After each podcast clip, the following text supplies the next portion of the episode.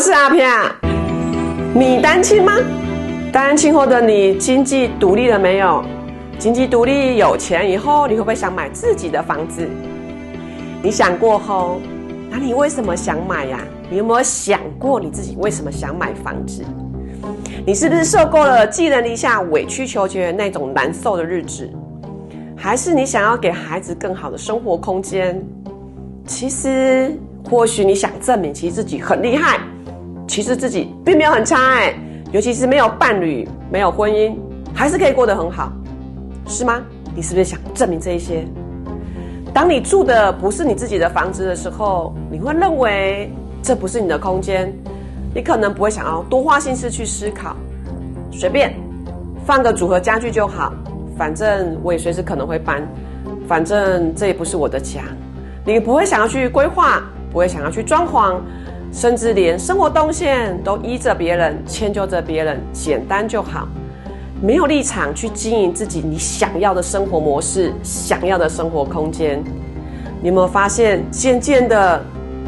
你会没有办法用父母的角色去捍卫你的亲情、你的亲子关系，甚至你的孩子开始学习一种模式，他可能跟着你学习一种一起委屈，不敢表达自己的想法，不敢表达自己的需求，不敢拒绝别人，委屈在那一边。唉，这时候的孩子，他不得不超龄的去跟别人周旋。甚至反过来去照顾别人、考量别人、呵护别人，他只能这么做，因为他只能靠这样的生活模式去长大、去交朋友，他才能去适应他的生长模式、成长状态。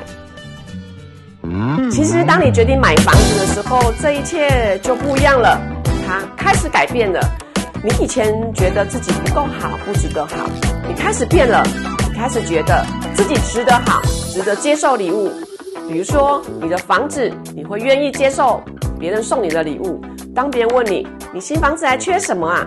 你会变得大方说，哦，我缺什么家电，我还缺什么家电，我还缺什么东西。你可以很大方的接受礼物，接受这一切值得好的状态。拥有自己的房子跟空间，就像是你的内心开始在独立。你期待中独立的模式产生了，这个过程是多么的珍贵，这些力量是多么的棒，一切就这样自然产生了。你会渐渐的找回你自己的独立又柔软的你自己，这是一种身为父母想要与孩子好好生活的渴望的状态。